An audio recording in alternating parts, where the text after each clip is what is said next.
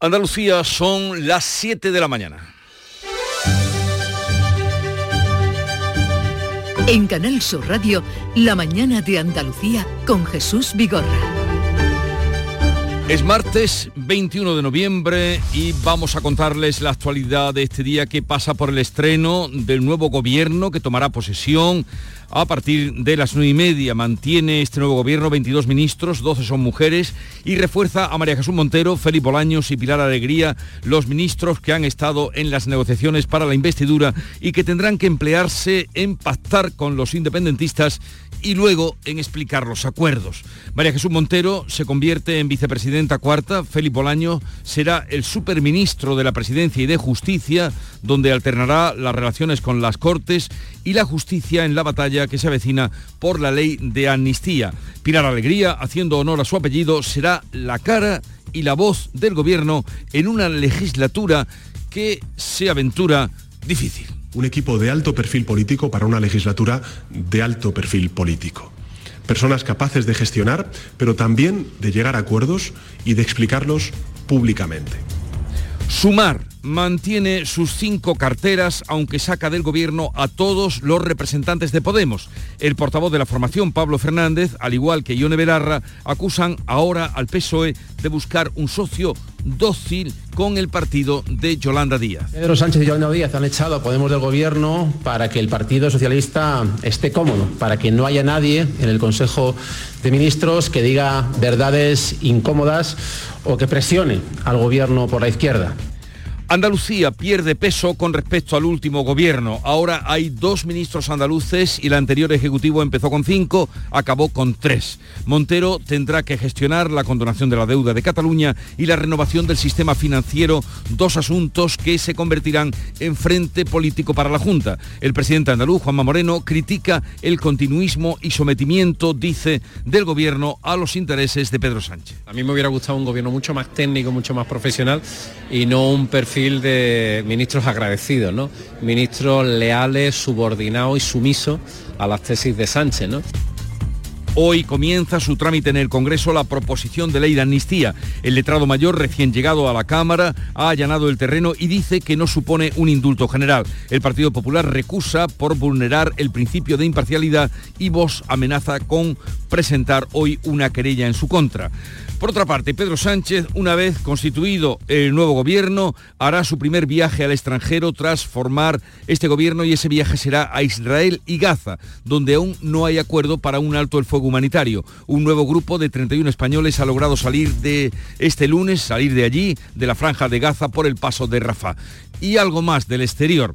América Latina Estados Unidos y buena parte de Europa y el mundo asisten con incredulidad y expectación a la llegada del ultraliberal y populista Javier Milei a la presidencia de Argentina. Milei ha ratificado en su primera entrevista que va a implantar el dólar, que va a privatizar todos los medios de comunicación públicos o la petrolera estatal IPF. Ha confirmado que va a eliminar 11 ministerios para quedarse solo con 8. En campaña ya lo había avanzado. Ministerio de Cultura, afuera. Ministerio de Ambiente y Desarrollo Sostenible, afuera. Ministerio de las Mujeres y Género y Diversidad, afuera. Ministerio de Obras Públicas, afuera. Aunque te resistas. Y así acabó con el cuadro. Sierra Nevada inicia hoy la producción de nieve artificial aprovechando la llegada de un frente frío. Ojalá, ojalá y cuaje la nieve porque ahora Sierra Nevada, lo pudimos comprobar el pasado viernes, es una montaña pelada. Y vamos a conocer cómo viene el día en cada una de las provincias andaluzas. Eh, despejado, parece que se avecina. ¿Cómo será por Cádiz? Salud, Botaro. Eh, tenemos 17 grados a esta hora, llegaremos a los 18, no va a subir mucho y el cielo hoy alterna nubes y claros. Campo de Gibraltar, Ana Torregrosa. A esta hora 18 grados, la máxima prevista 21, cielos prácticamente despejados. ¿Qué temperatura tenemos en Jerez, Pablo Cosano? Ahora mismo 14, el termómetro llegará hasta los 20, pero ojo porque hay niebla sobre todo la campiña. Niebla, aquí muy densa, como venimos contando por la parte de la que les hablamos, indudablemente Sevilla. Huelva, Yolanda Sánchez. Pues aquí cielos muy despejados, tenemos 14 grados de temperatura y vamos a llegar a 21. ¿Cómo viene el día por Córdoba, Miguel Vallecillo? De momento con nubes y niebla, 12 grados en el centro, aquí en Córdoba. De momento eh, habrá hoy predominio de sol y una máxima de 21. En Sevilla, Antonio Catoni. Pues en Sevilla, como has dicho, niebla y, y, una humedad tremenda. Cuando salgan los sevillanos a la calle se la van a encontrar mojada. Tenemos 11 grados de temperatura y vamos a alcanzar eh, 22. ¿Cómo amanece Málaga, María Ibáñez? Pues con 18 grados, pese a ese anuncio de bajada de temperaturas en la jornada de hoy. De momento tenemos calor en la capital, 18 grados y anuncio de máximas de 23, cielos despejados. En Jaén, César Domínguez. 12 grados, cielos despejados, hay también niebla en la provincia, atentos por tanto a los conductores, 16 grados de más y que más vamos a tener hoy. ¿Qué día se espera en Granada, Jesús Reina? Un día con una máxima de solo, entre comillas, solo 21 grados. En estos momentos tenemos 10 grados de temperatura, nubes bajas matinales. Y hoy empieza, como contábamos, los cañones de nieve, ¿no? La nieve producida en Sierra Nevada, aprovechando que la bajada de temperatura en Prado Llano puede dejar los termómetros allí a 10 bajo cero. En Almería, María Jesús Recio. La máxima llegará hoy a los 20 grados, ahora tenemos 13 y también hay mucha humedad, algún banco de niebla, pocas nubes.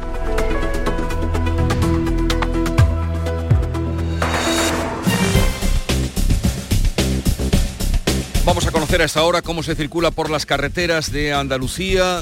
Desde la DGT nos informa Patricia Arriaga. Buenos días. ¿Qué tal? Buenos días. Pues arranca esta jornada de martes y a esta hora precaución porque ya van a encontrar las primeras dificultades, eso sí, bastante leves a esta hora, en la entrada a Sevilla por la A49 a la altura de Camas. También intensa ya la carretera de Punta Umbría en Huelva, la A497 en el puente del río Diel por obras de mejora en la calzada. En el resto de carreteras hay tráfico en aumento, pero afortunadamente sin retenciones.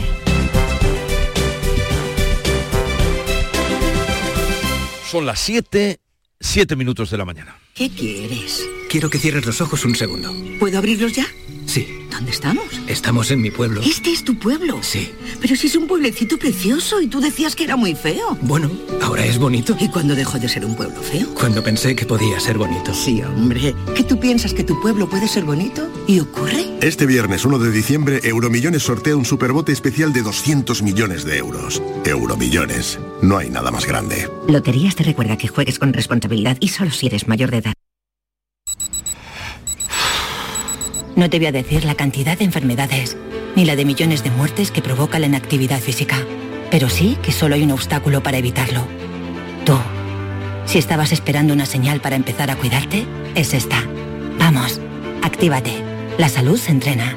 Ministerio de Cultura y Deporte. Campaña financiada por la Unión Europea Next Generation. Plan de recuperación. Gobierno de España. En Renfe nos hemos dado cuenta de que compartimos el mismo viaje contigo, pero no solo el viaje en tren, también compartimos el mismo viaje para mejorar Andalucía.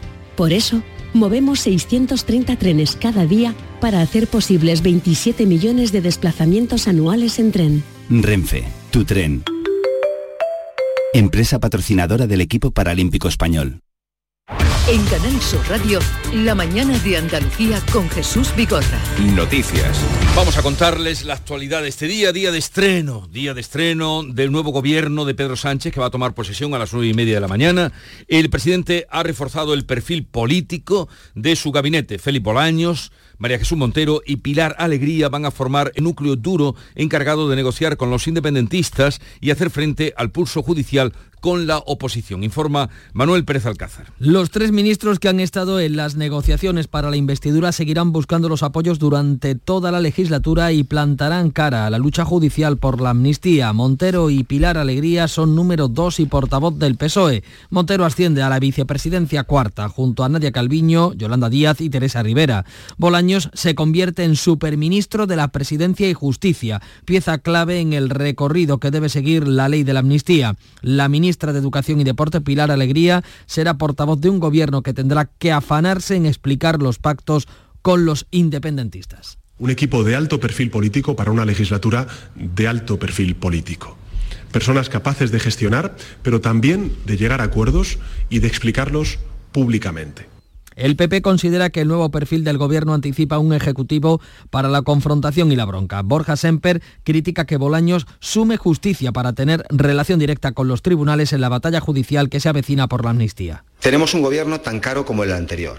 que apuesta por la crispación que representan perfiles como el de Oscar Puente, con un mensaje extraordinariamente preocupante para la separación de poderes por la designación del señor Bolaños, y en el que pasa a tener y tiene un vicepresidente sin cartera, que es el señor Carles Puigdemont, Isabel Rodríguez deja la portavocía, asume vivienda y cede política territorial al canario Ángel Víctor Torres, una de las caras nuevas, junto a Óscar Puente, que llega a Transportes tras protagonizar la réplica en la investidura fallida de Feijó. Ana Redondo, su número dos en Valladolid, recupera igualdad para el PSOE. También rostro nuevo el de Elmar Sainz en Seguridad Social. Desplaza a José Luis Escriba, que va a Transformación Digital a la espera de que Calviño pueda dejar vacante economía si se marcha a presidir el BEI. Exalcalde de Barcelona, Jordi Hereu, será ministro de Industria. Sorprende la continuidad de Marlasca en Interior, el ministro más longevo en ese cargo. También repite Robles en Defensa, Planas en Agricultura, Álvarez en Exteriores y Diana Morán en Ciencia, donde incorpora universidades. Cuatro de los nueve ministros que dejan el gobierno son de Unidas Podemos y con bastante enfado. Los morados acusan al PSOE de echarlos del gobierno para quedarse con un socio dócil en la izquierda. Nuria Durán. Sumar conserva cuatro carteras, además de la vicepresidencia y el Ministerio de Trabajo de Yolanda Díaz. La líder de Podemos, Ione Belarra, ha publicado una carta en la que denuncia una estrategia para sustituir a Podemos por Sumar, que acepta, dice, la subordinación del PSOE. El portavoz de los morados, Pablo Fernández Apostilla. Pedro Sánchez y Yolanda Díaz han echado a Podemos del Gobierno para que el Partido Socialista esté cómodo, para que no haya nadie en el Consejo de Ministros que diga verdades incómodas o que presione al Gobierno por la izquierda. Entre los nuevos ministros de Sumar está su portavoz Ernest Urtasun, va a estar al frente de Cultura, él es antitaurino y además seguirá en el equipo negociador con los independentistas. Pablo Bustinduy, antes de Podemos, pero integrado hoy en Sumar, encabeza Derechos Sociales que dirigía Ione Belarra e incorpora además Consumo, que llevaba hasta hoy Alberto Garzón. Sanidad estará dirigido por Mónica García, de Más en, Madrid. En el nuevo gobierno, Andalucía recupera una vicepresidencia, pero pierde peso con respecto al último. Ahora hay dos ministros, rara vez fue tan menguada la presencia, dos ministros andaluces y el anterior ejecutivo empezó con cinco y acabó con tres. María Jesús Montero se convierte en la andaluza de referencia en un gobierno con solo dos ministros de Andalucía, la menor representación desde hace más de 15 años. Montero asciende a la vicepresidencia cuarta. En el inicio del anterior mandato, Carmen Calvo era vicepresidenta primera en un gabinete con otros cuatro andaluces, Montero, Planas, Juan Carlos Campo y Alberto Garzón. Montero tendrá que gestionar la condonación de la deuda de Cataluña y la renovación del sistema de financiación autonómico con las cesiones a País Vasco y Cataluña que rompen la unidad de caja o la solidaridad entre territorios. Ambos asuntos se convertirán en frente político para la Junta y dejan en situación difícil al PSOE de Andalucía. El presidente de la Junta, Juanma Moreno, critica el continuismo y sometimiento del gobierno a los intereses de Pedro Sánchez. Bueno, ninguno. No ha habido. Yo esperaba que él, que es muy dado a la sorpresa, pues pusiera algún perfil de carácter eh, o técnico del mundo empresarial, del mundo social o del mundo cultural que llamara la atención. Pero creo que nadie se ha. Si se lo ha ofrecido, yo estoy convencido que nadie lo ha aceptado en las actuales condiciones en las que está este gobierno. Este es un gobierno ahora mismo muy, muy contestado en la calle, eh, con un nivel de respuesta en la calle muy alto y muy devaluado. Luis Planas da continuidad a las políticas de agricultura donde el Gobierno ha recibido la contestación por el reparto de las ayudas de la PAC. También hay continuidad en el Ministerio de Transición donde Teresa Rivera negocia con la Junta la regularización de los regadíos del entorno de Doñana que están paradas, estas negociaciones, desde hace semanas. José Manuel Álvarez deberá negociar con el nuevo Ministerio de Exteriores británico, el nuevo ministro David Cameron, la relación del campo de Gibraltar con la roca sin acuerdo tras el Brexit. Pero en el catálogo de reacciones también hay críticas de los socios independentistas y nacionalistas al nuevo gobierno. Pere Aragonés, el presidente de la Generalitat, reclama ya una reunión de la mesa entre el Estado y Cataluña. El presidente de la Generalitat ofrece a Junts y a la CUP formar parte de la delegación catalana en esa mesa. Aragonés ha explicado que ya había transmitido la propuesta a su ex socio, pero Junts lo ha desmentido. A Esquerra Republicana no le ha gustado que Fernando Grande Marlasca siga al frente de Interior. Su portavoz Raquel Sanz asegura que hubieran preferido un perfil más comprometido, sostiene, con los derechos humanos, en referencia a la actuación de la Guardia Civil en las fronteras de Ceuta y Melilla. Para Esquerra Republicana lo importante de este nuevo, nuevo, gobierno no son los nombres de los ministros, de los ministerios, lo que entendemos que es relevante es el cumplimiento de los acuerdos. El PNV apunta que lo importante es el cumplimiento de los acuerdos en esa misma línea, aunque critican que se hayan creado carteras sobre materias que no son competencias del Estado y no se haya reducido el número de ministerios. La mesa del Congreso califica hoy la ley de amnistía con el beneplácito de los letrados de la Cámara a los que ha recusado el PP. El informe de los letrados se muestra a favor de tramitar la proposición de ley porque dice no supone un indulto general. Incide en que la admisión a trámite de las iniciativas que llegan a la mesa no debe ejercerse como una función de control previo de constitucionalidad y deja en manos del, del Tribunal Constitucional un posible recurso a la ley. El PP ha recusado al letrado mayor Fernando Galindo, recién llegado al cargo desde el Gobierno, por falta de imparcialidad. Vox anuncia querellas por prevaricación contra los autores del informe y los miembros de la mesa que voten a su favor. Un millar de personas se concentraban anoche contra la amnistía en la sede del PSOE de Madrid. La policía impedía esta vez invadir la calzada bajo amenaza de sanción y detenía a una persona. El ministro Félix Bolaños ha llamado a Bruselas para explicar la amnistía y ha pedido y pedir a la Comisión que respete el debate político interno que hay en España. Bolaños ha telefoneado a la vicepresidenta de Transparencia, Vera Jourová, y al comisario de Justicia, Didier Reinders. Les ha adelantado la posición del Gobierno sobre la proposición de ley de amnistía. Bolaños ha pedido que se respete el debate político y parlamentario interno de España frente a los intentos de algunos grupos políticos les ha trasladado así de convertirlo en una cuestión europea. Asegura que la futura ley no afecta a los intereses y el derecho de la Unión Europea. Anuncia que la semana que viene va a viajar a Bruselas. El Europarlamento responde al Consejo General del Poder Judicial que sigue con interés la situación de España. Mañana debatirá una iniciativa del Grupo Popular titulada Amenaza al Estado de Derecho tras el acuerdo de gobierno en España. Vamos ahora con otros asuntos. Nuevas ayudas de la Junta de Andalucía a los huérfanos de víctimas de violencia machista en nuestra tierra. En la Semana contra la Violencia de Género, el Consejo de Gobierno va a regular la prestación económica a los hijos menores de mujeres asesinadas por sus parejas o exparejas. El presupuesto andaluz del año que viene recoge ya una pensión de 5.000 euros anuales para estos huérfanos. Desde que se dispone de estadística, en Andalucía hay contabilizados 86 huérfanos por violencia machista, aunque que podría haber más. El Ejecutivo autoriza también el nuevo grado de medicina en la Universidad Privada Loyola Andalucía y ayudas para la flota pesquera y marisquera. Empresarios y sindicatos reclaman a la Junta las inversiones para desarrollar el pacto social y económico que firmaron hace ocho meses. Han comparecido los agentes sociales este lunes en el Parlamento para valorar los presupuestos. La CEA y los sindicatos, comisiones obreras y UGT, difieren en su evaluación, pero coinciden al pedir los recursos necesarios para empezar a cumplir con el Pacto por el Impulso de Andalucía.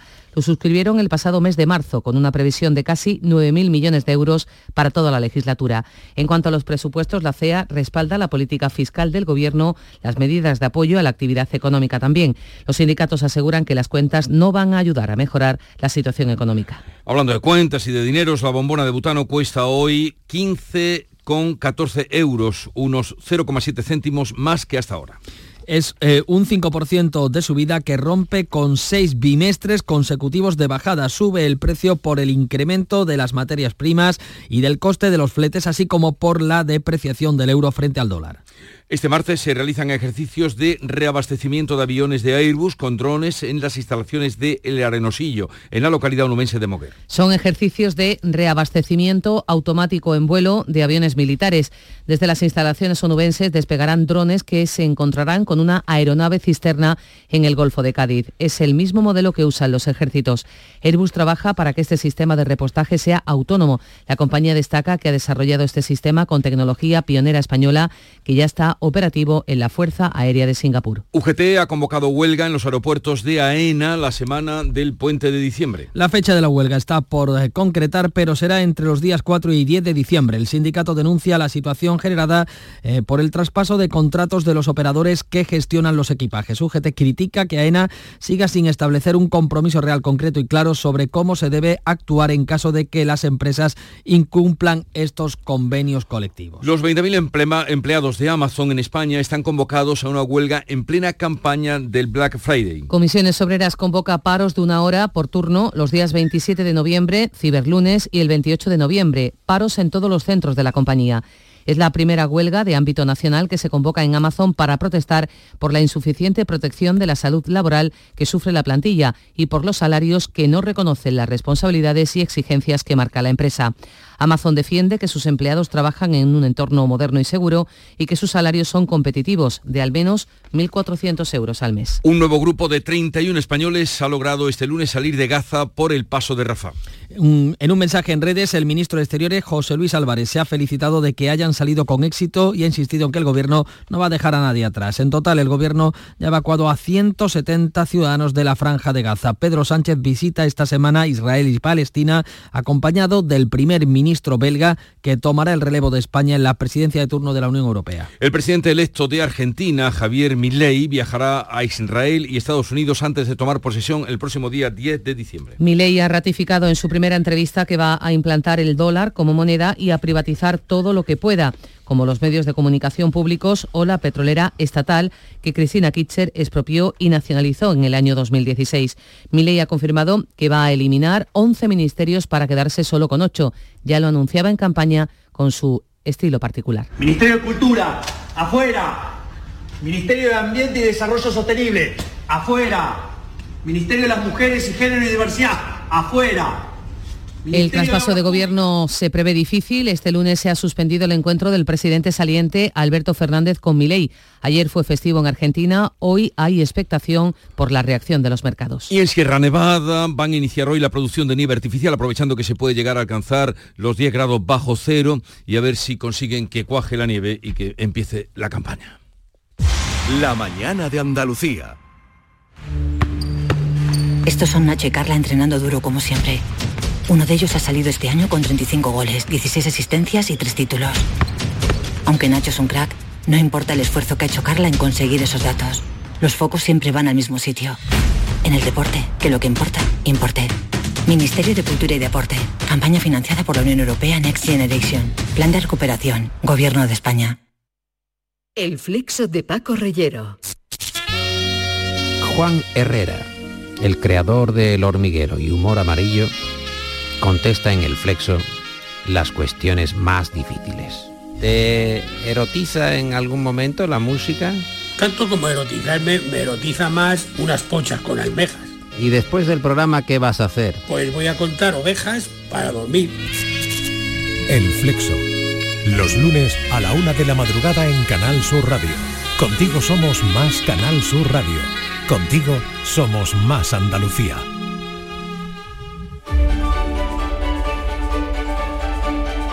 7.22 minutos de la mañana, vamos ahora con la revista de prensa que nos prepara Paco Ramón, el nuevo gobierno de Pedro Sánchez y las primeras medidas del nuevo presidente de Argentina, Javier Milei, son los principales argumentos de los periódicos. ¿Qué se dice con respecto al nuevo Ejecutivo de Sánchez? Pues mira, nos vamos a ir directamente a los editoriales para profundizar precisamente en lo que venimos contando desde las 6, los nombres y apellidos de los nuevos titulares de los 22 ministerios que configuran el nuevo Ejecutivo de Pedro Sánchez.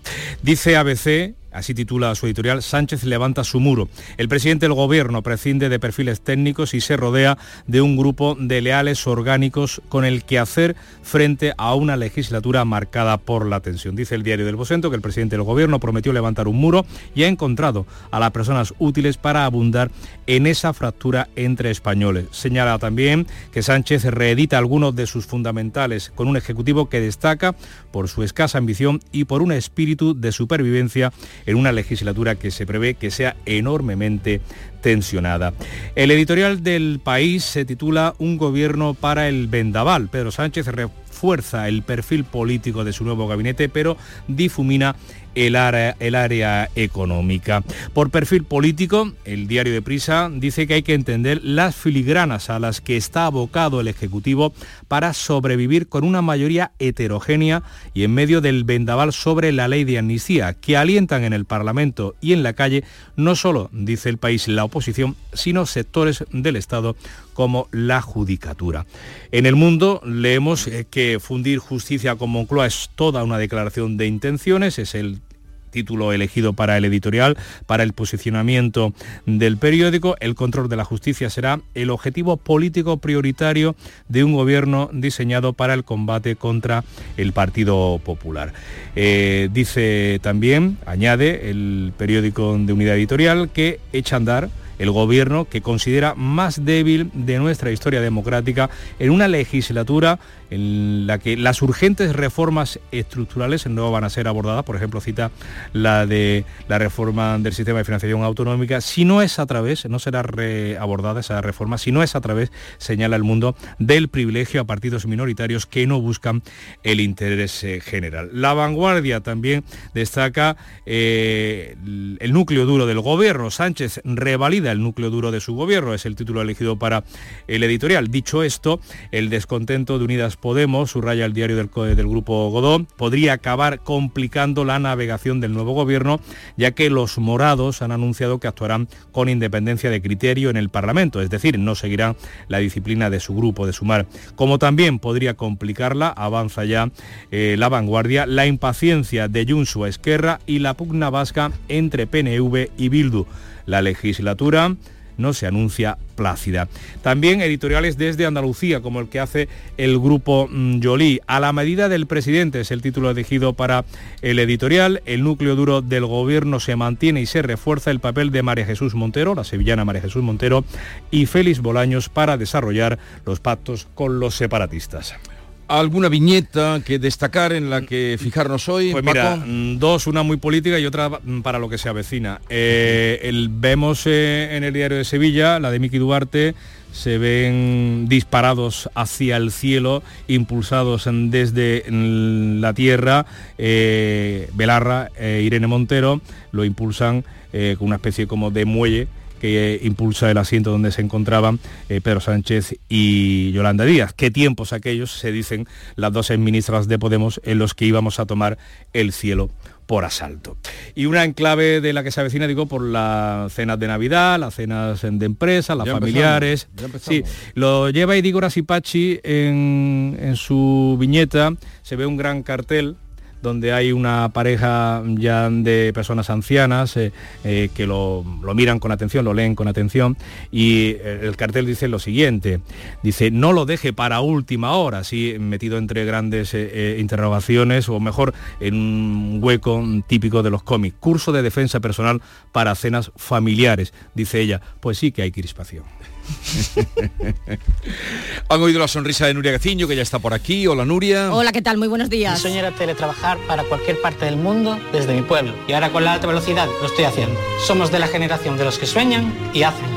Con los fondos de la Unión Europea, miles de sueños como el de Juan Miempe Galajar se están haciendo realidad. Entra en plan de recuperación.gov.es y haz el tuyo posible. Gobierno de España.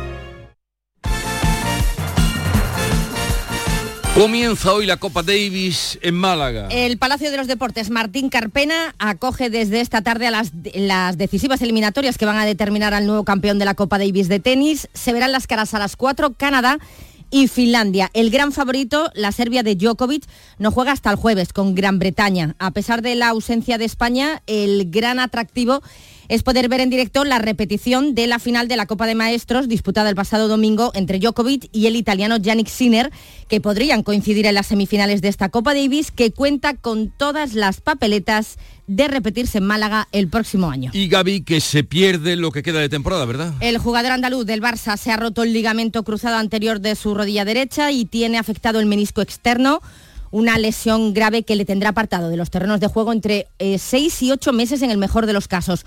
No solo lo pierde el Barça, sino también la selección para la Eurocopa. Precisamente con, la selección se lesionaba Gaby en el partido más intrascendente, ya sin nada en juego, puesto que ya había hecho los deberes.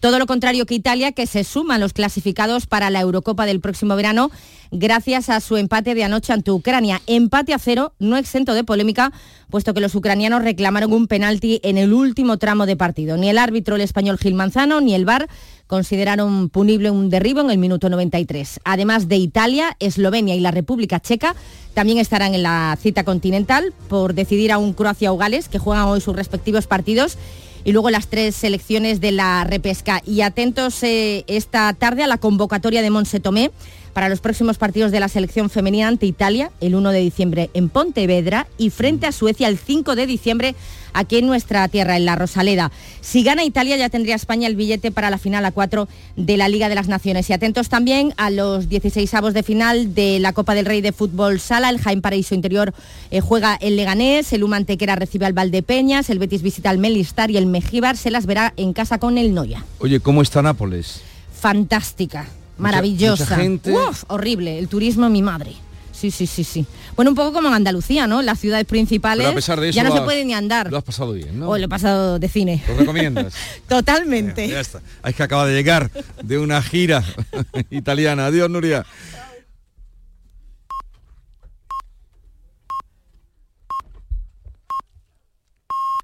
Andalucía son ya las siete y media de la mañana. En Canal Sur Radio, La mañana de Andalucía con Jesús Vigorra.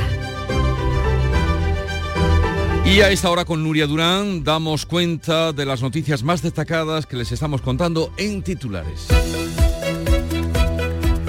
Pedro Sánchez refuerza el perfil político del nuevo gobierno que toma posesión esta mañana. El presidente mantiene un ejecutivo con 22 carteras, hay nueve caras nuevas. Los ministros Bolaños, Montero y Alegría formarán el núcleo duro. El socialista liga presidencia con justicia. La titular de Hacienda obtiene el rango de vicepresidenta y la responsable de Educación suma deportes y ejercerá la portavocía. Cuatro de los ministros que dejan el gobierno son de Podemos, que ahora no tendrá ninguno. Los morados acusan al PSOE de echarlos para quedarse con un socio dócil en la izquierda. Sumar se queda con cuatro ministerios, además de la vicepresidencia de Yolanda Díaz.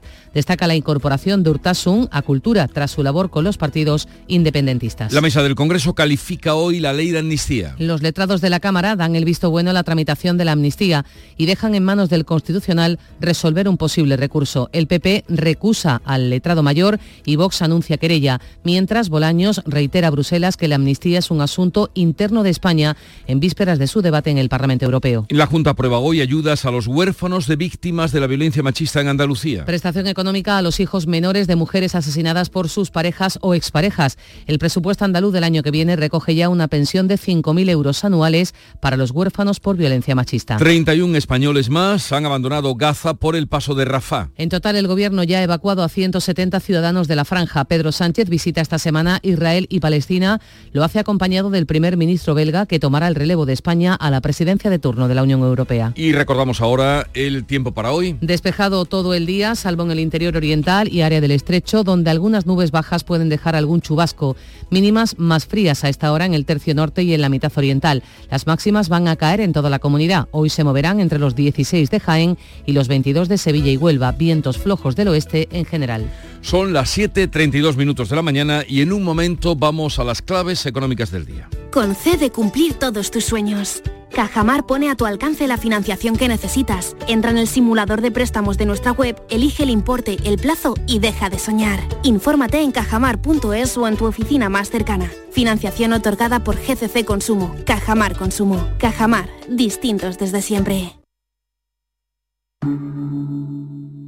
Montepío, ¿en qué podemos ayudarle? Quería saber si mi seguro de salud tiene cobertura fuera de Andalucía. Claro que sí, en toda España. Y si viaja al extranjero, cuenta con asistencia en caso de urgencia. Con la garantía de Adeslas, entidad reaseguradora de los productos de salud de Montepío. Visite montepíoconductores.com. Montepío, lo tiene cubierto. Frutos secos Reyes, mucho más que pipas. Disfruta con nuestra deliciosa variedad de frutos secos, snacks y golosinas en los más de 35.000 puntos de venta que tenemos en Andalucía o en frutosecorreyes.es. Ah, y ahora con tu pedido a partir de 20 euros, te lo llevamos a casa gratis. Frutos secos Reyes, tus frutos secos de siempre. Las claves económicas con Paco Bocero.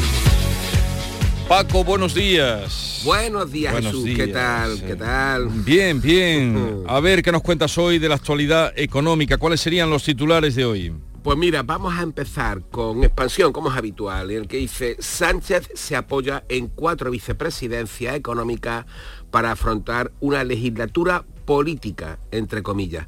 Un tono que aparece en general, en el- por lo general en el resto de los medios económicos. Así, cinco días, adelanta también que Sánchez blinda su núcleo duro económico para el asalto final a vivienda y fiscal. Aquí encontramos un tono ligeramente más beligerante. El economista, como de costumbre, nos coge un poquito con el pie cambiado y se refiere a lo que comentábamos ayer, al rally alcista de final de año en la bolsa en el que señala que BBVA y CaixaBank están en máximo. En máximo se refiere además en el índice del sectorial especial de banca en la bolsa. Y finalmente Invertia vuelve otra vez a la política y habla de las empresas públicas. Dice que de Correo a Renfe o a DIF, las empresas públicas que pueden cambiar de presidente. Y nos vamos ahora a las claves. Venga, te escuchamos, cuéntanos. Pues mira, hoy tenemos y vamos a comenzar con cifras, con las cifras de negocio en la industria que el INE va a publicar a las 9, una cifra a la baja, como ya vamos viendo. La última mostraron una caída del 6,3% en los últimos 12 meses. También eh, Estadística va a publicar el índice que marca la cifra de negocio en estos servicios. Eh, unas cifras además que retrocedieron bastante menos, un 0,5%. Y yéndonos a Bruselas, la Comisión va a publicar hoy su evaluación sobre los proyectos presupuestarios del año próximo de los países miembros, que se enviaron en octubre y va a ver si se cumplen sus recomendaciones. Es decir, que vamos a ver qué dicen desde Europa sobre el proyecto de nuestras cuentas públicas para el año próximo.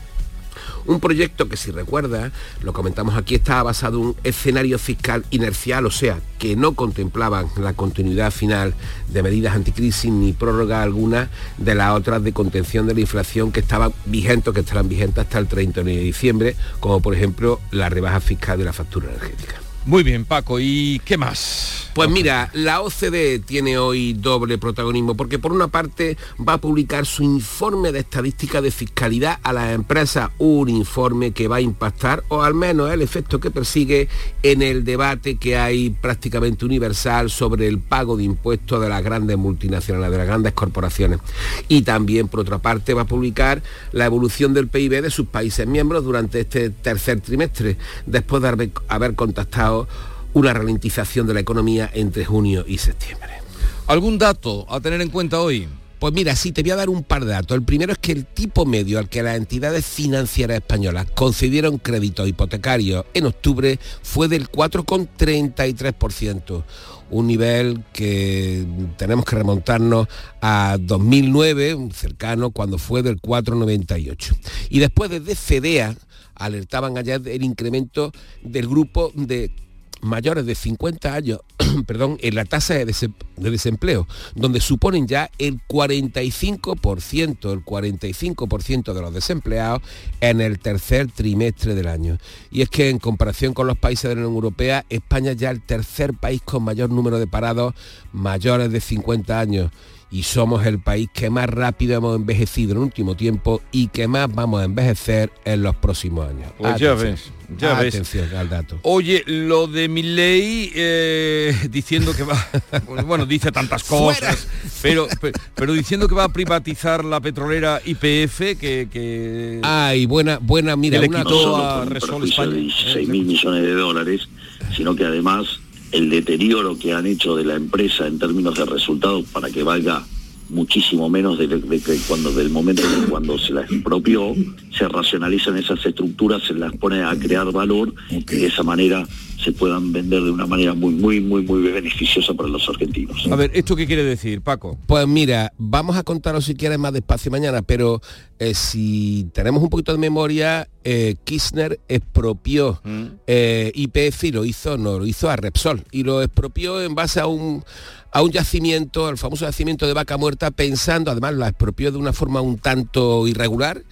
Eh, pensando que con aquel yacimiento podría hacer una segunda venta a unos a unos norteamericanos y sacar el doble de no le, no le salió en absoluto y aquello fue un aquello fue realmente eh, espantoso como dice mi ley no aquí vamos aquí en el tema de IPF si quieres mañana te cuento un poquito más la historia. pero que es un signo más de que el loco llega porque eh, muchas cosas no se hicieron bien no bueno desde luego en materia económica nada se ha hecho bien ha sido un auténtico desastre como está el país y bueno, cuando llega ya uno a un punto como el que han llegado los argentinos, pues un poco la lectura que se hace, pues cualquier cosa que hay por ahí.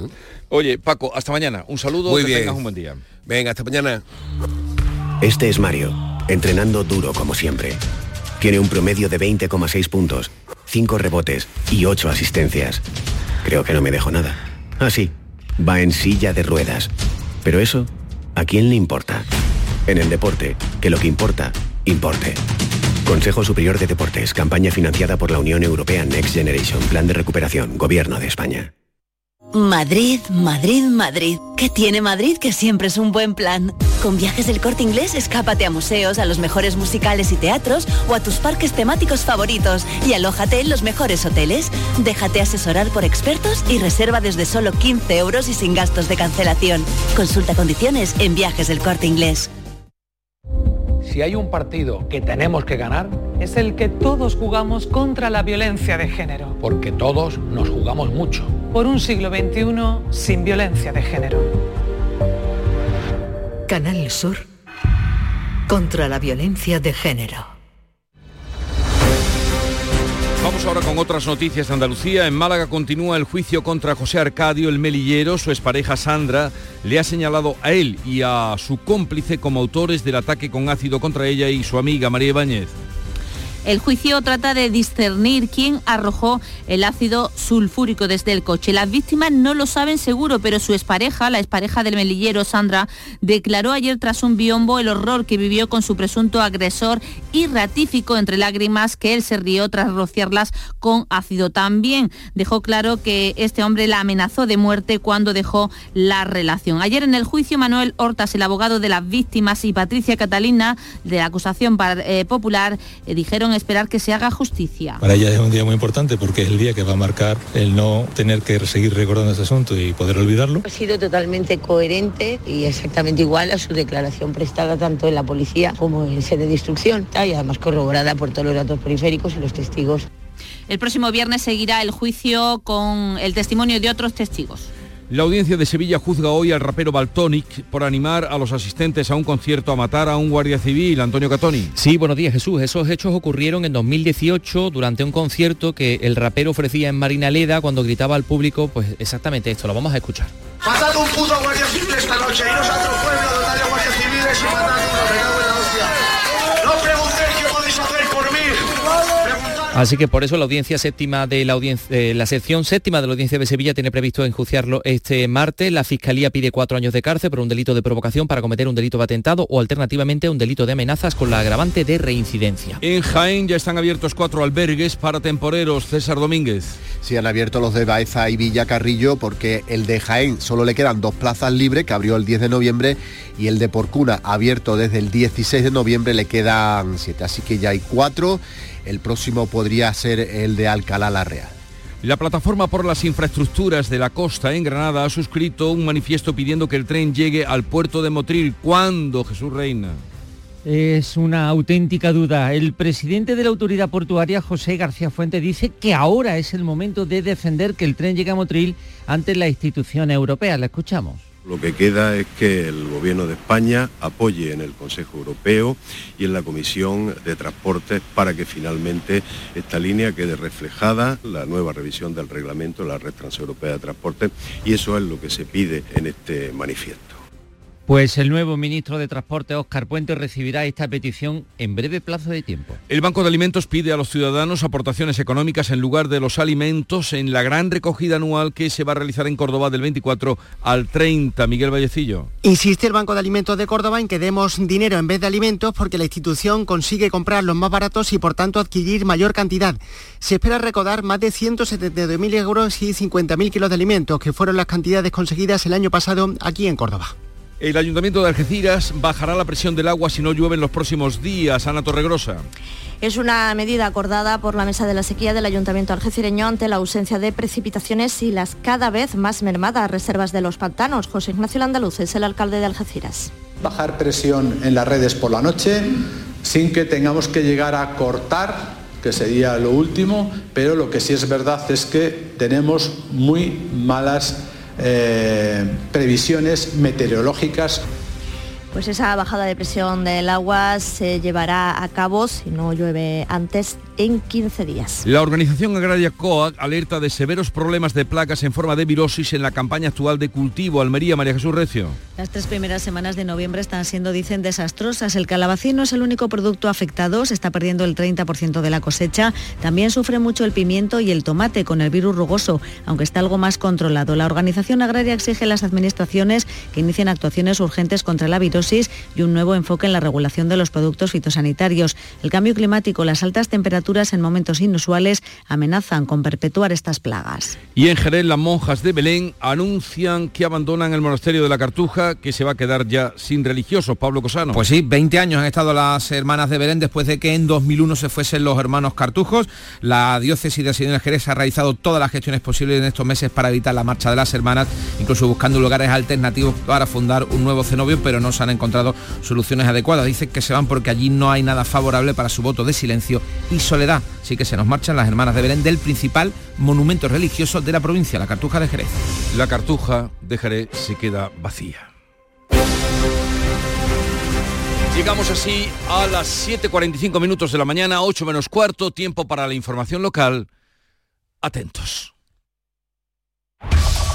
En la mañana de Andalucía de Canal Sur Radio, las noticias de Sevilla con Antonio Catoni. Buenos días, atención a la densa niebla que se registra en Sevilla, sobre todo en las zonas cercanas a los cauces de los ríos. La niebla mantiene cerrado en estos momentos el carril reversible del puente del Centenario y eso está generando ya cuatro kilómetros de retenciones en sentido Cádiz y dos en sentido Huelva.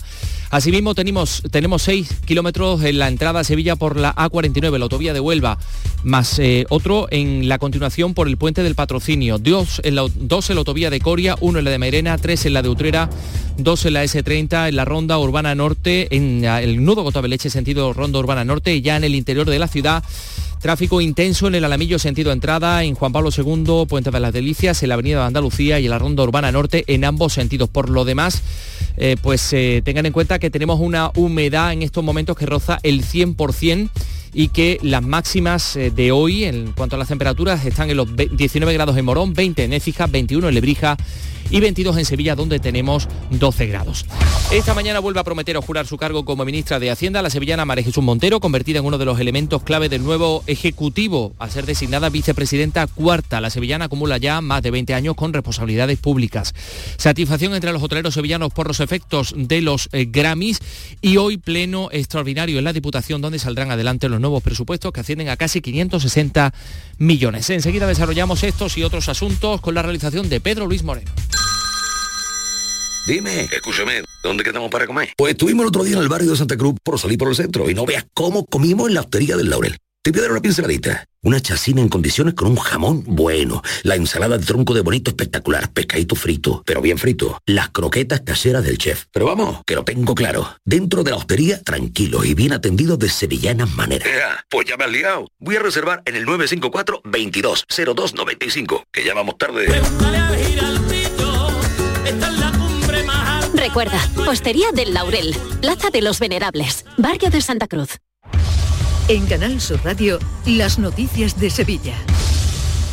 Esta mañana vuelve a prometer o jurar su cargo ante el rey como ministra de Hacienda, la sevillana María Jesús Montero, convertida en uno de los elementos claves del nuevo gobierno de España al ser confirmada en el puesto y ser designada vicepresidenta cuarta unos nombramientos que celebra el PSOE sevillano. Su secretario general, Javier Fernández, entiende que Montero dará atención preferente a la provincia que representa. Ella conoce perfectamente los proyectos que tenemos pendientes con Sevilla, en el ámbito de lo social, muchos proyectos en el ámbito de las infraestructuras y no me cabe la menor duda que es la mejor persona para liderar y para que sirva de conexión con Sevilla 748. Urbanismo no va a abordar hoy, se ha sacado del orden del día de la reunión de la Gerencia de Urbanismo, las licencias de demolición del edificio número 10 y 11 del Paseo Colón donde hay un proyecto para la construcción de 36 pisos turísticos. Este edificio está junto a la maestranza. Según el delegado de urbanismo Juan de la Rosa, hay que estudiar con detalle la viabilidad de esa construcción que no se ajusta al modelo urbanístico que el equipo de gobierno defiende para el casco histórico, para el centro histórico, aunque pueda ajustarse a la legalidad.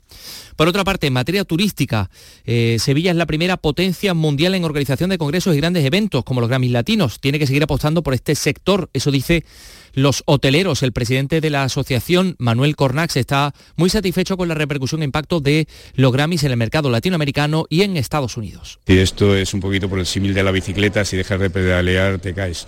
Que lo que pasa, puedes pedalear con más intensidad o con menos intensidad dependiendo del tipo de ciudad que quieras hacer. Si es verdad que Sevilla tiene todo para ser una primera potencia mundial, ni siquiera europea, en organización de congresos, convenciones, incentivos y grandes eventos. Sigue el debate por el comentario despectivo hacia los sevillanos por parte de dos presentadores de Univisión. Los presentadores comentaron que los sevillanos trabajan poco en comparación con los bilbaínos. Primero fue con Podemos Izquierda Unida, que pedía una rectificación. El Grupo Socialista Municipal ha señalado al alcalde, lo ha responsabilizado de proyectar esa imagen al mundo. Es una actitud que afea al PSOE, el portavoz del Partido Popular, Juan Bueno. Están demostrando una bajeza política insuperable y lo que consiguen es hacerle daño a Sevilla, a nuestra ciudad. Y es que es de una irresponsabilidad política manifiesta que se intente ensuciar el gran éxito que han supuesto los Grammy para Sevilla. Hablando de turismo, el gerente de Contursa de la empresa municipal de turismo asegura que la ampliación de capital de la empresa se realizará con fondos municipales. Siempre se ha hablado tanto con intervención de este ayuntamiento como con Hacienda las concejalías de turismo de arreglar el problema con fondos propios del ayuntamiento. Son las 7 y 50. En Solarrica sabemos que hay regalos que no caben bajo el árbol. Abrazar, cocinar, reír, disfrutar, brindar, celebrar. Porque lo que realmente importa cuesta muy poco. Solarrica. Contigo en los momentos importantes. Vamos con la información deportiva. Antonio Camaño, buenos días. Hola, ¿qué tal? Muy buenos días. Jornada intensa en los despachos de Nervión porque hoy es un día importantísimo para el futuro accionarial del Sevilla. Y es que desde las 10 de la mañana José María del Nido Benavente y el grupo Castro del Nido Carrasco se citan en el mercantil número 2 de Sevilla para dilucidar si le conceden las medidas cautelares a del Nido Padre con el objetivo de que pueda votar con la totalidad de sus acciones en la Junta del día 4 de diciembre. Y después del paro liguero llega un calendario cargado para el Betis con tres competiciones por delante y con los mismos problemas en defensa. Ante este panorama, Sócrates, el central griego que ha hecho una mini pretemporada para ponerse en forma, podría debutar ya este próximo fin de semana con la camiseta del Betis.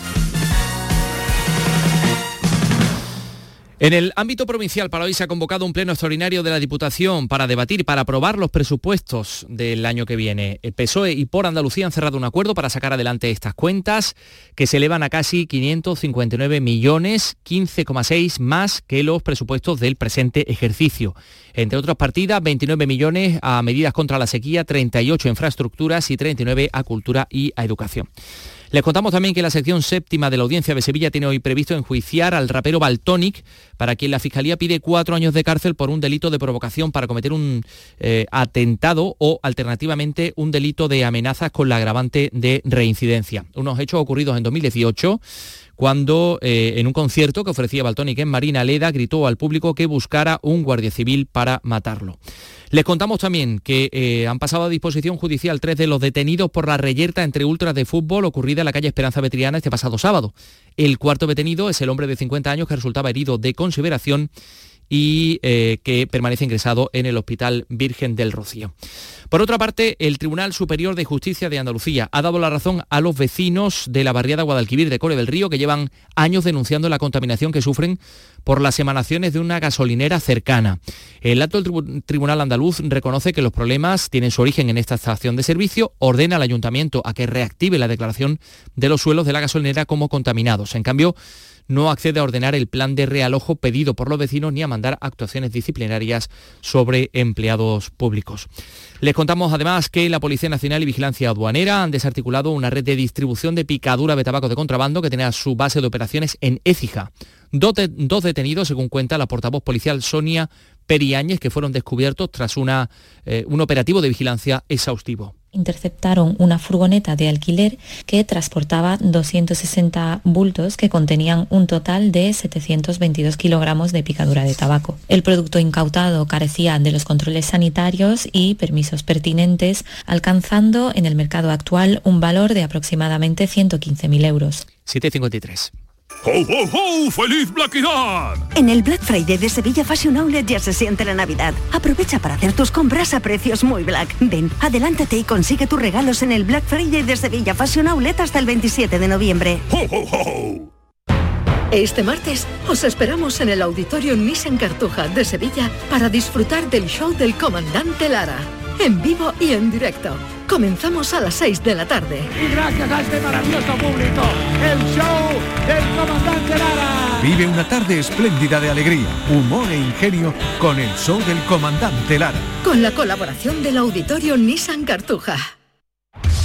En Canal Sur Radio, las noticias de Sevilla con Antonio Catoni. A lo largo de la semana el ayuntamiento va a completar el reasfaltado de las calles Resolana, Esperanza Vetriana, Avenida de las ONG y Ciudad Jardín, obras que cuentan con un presupuesto de 287.000 euros que se están acometiendo en horario nocturno para reducir la afectación al tráfico en la medida de lo posible. Y les contamos también que la media maratón de Sevilla ha agotado los 14.000 dorsales disponibles para su vigésima novena edición, que se disputará el 28 de enero. En la agenda de hoy, esta noche, la presentación de los premios Planeta 2023, la escritora Sonsoles Jónaga y el, autor Alfonso Goizueta.